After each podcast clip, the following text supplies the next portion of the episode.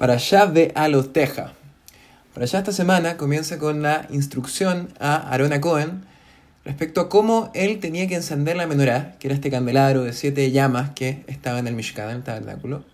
Y el nombre de la para allá, ve a los ceja, viene de la expresión ascenso.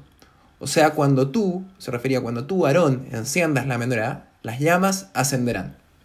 Ahora bien, una expresión más apropiada para este proceso de encendido hubiese sido eh, que viene de leatlik, de encender, que es la misma expresión que siempre utilizamos al encender las velas de Shabbat. Acá la pregunta entonces es, ¿por qué la Torah usó la expresión bealoseja, o sea, cuando tú eleves o asciendas, en vez de decir beatliká, cuando tú enciendas?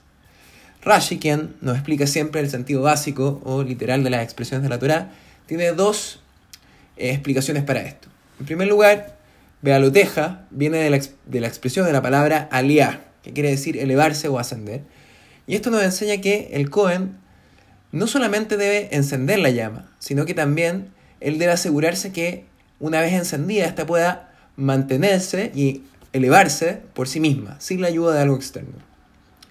Y esta es una tremenda lección de Jinus, de educación, ya que un maestro, y más aún un padre, tiene que encender la llama de su alumno de tal forma que éste puede, pueda eventualmente de forma independiente brillar por sí mismo, es decir, sin la necesidad de una llama externa.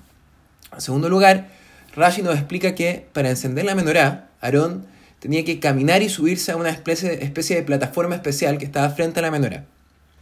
Ahora, si es que Rashi mencionó dos explicaciones para la expresión Bealoseja, quiere decir que estas están evidentemente conectadas.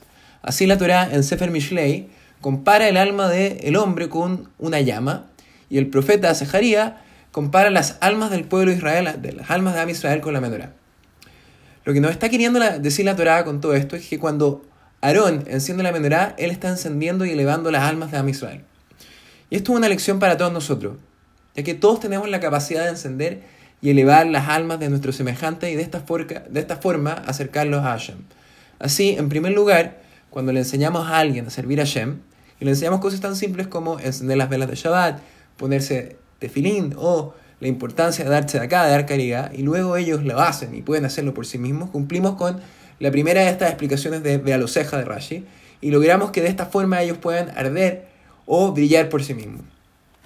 Finalmente, de acuerdo a la segunda explicación, cuando el Cohen se paraba frente a la menorá y se elevaba para encenderla sobre esta plataforma, él quedaba en una situación más alta, más elevada que el resto.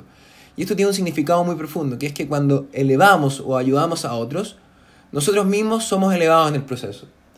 Shabbat Shalom Umeorach, todo lo mejor.